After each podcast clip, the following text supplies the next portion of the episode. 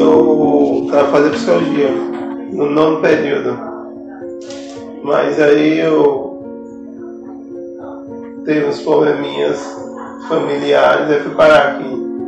O relato de Cristóvão Barbosa, de 46 anos, é de quem interrompeu o sonho de se formar em psicologia no penúltimo período do curso, no final do ano passado, por causa do agravamento do transtorno mental. Há seis meses, ele está em regime de tratamento intensivo no Centro de Atenção Psicossocial, localizado no bairro Siqueira Campos, na zona oeste de Aracaju. Eu já conhecia, eu já, já conhecia porque eu estudei psicologia, eu já conheci o, o, o, conheci o funcionamento do CAPS. Sabia que tinha psicólogo, tinha ciência social, tinha enfermeiro, só que eu não conhecia praticamente o funcionamento na prática.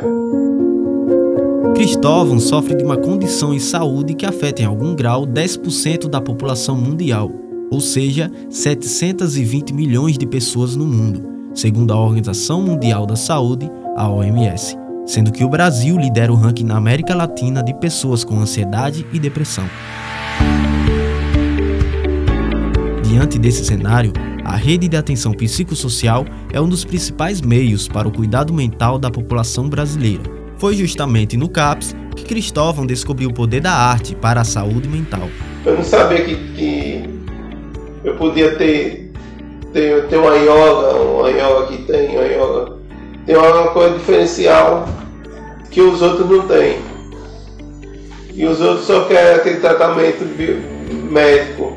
Remédio, consulta, remédio, consulta, remédio, consulta. Não passa um, um acompanhamento terapêutico, ou música, ou, ou a yoga, ou, ou música, ou a yoga, ou a educação física, tudo isso a gente vê aqui. Eles dizem que eu estou aqui, acho que estão, estão achando que eu estou bem guardado, estou bem, estou sendo bem atendido estão ocupando a cabeça. A psicóloga Ariana Mello chama a atenção para a importância do tratamento continuado realizado no CAPS para a melhora dos usuários, como ocorreu com Cristóvão.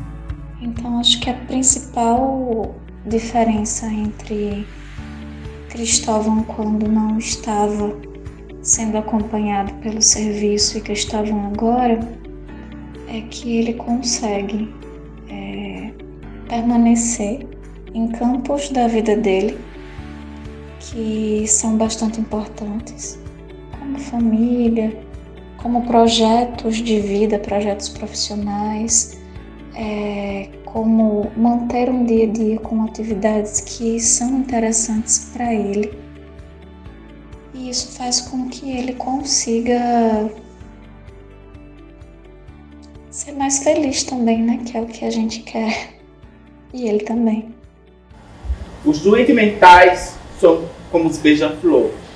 Eles não pousam, eles ficam a dois metros do chão. Arcebispo do Rosário.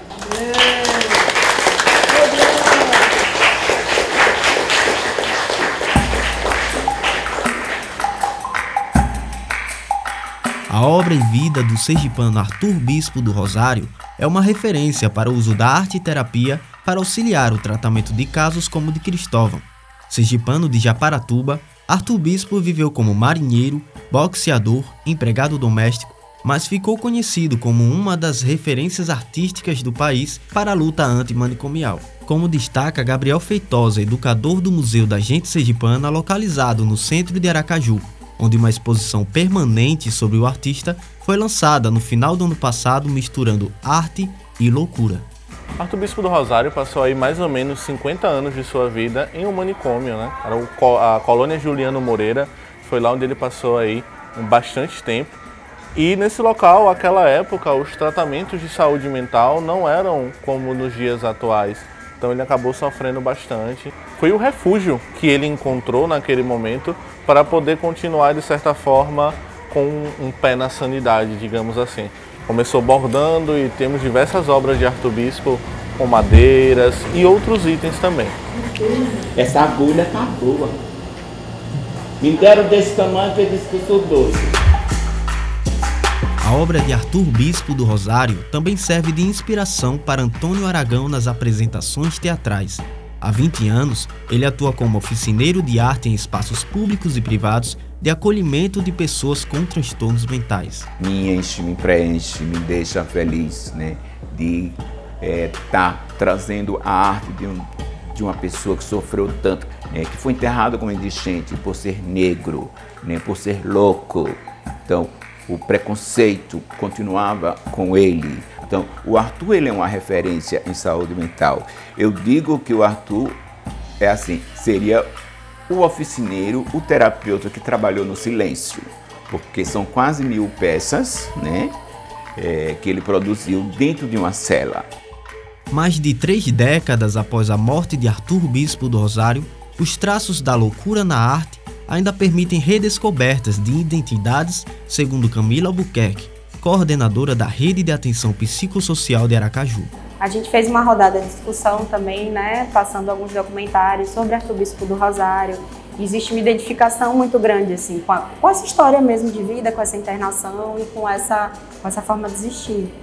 É, nós temos, né, alguns Arthur Bispo, Bispo, do Rosário aqui nesse serviço, por exemplo, né, são pessoas é, que apesar de todas as dificuldades ali, tem um senso, tem uma criatividade, tem um entendimento é, de onde essa loucura se localiza dentro da vida, sabe? Dessa forma de existir, é, que é muito bonito de se ver.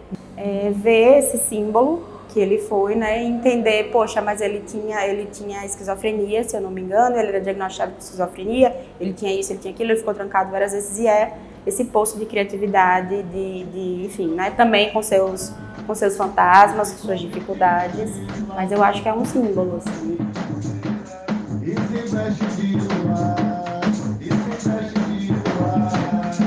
Oficina de percussão, Catos Liberdade, com a galera aí da banda voou.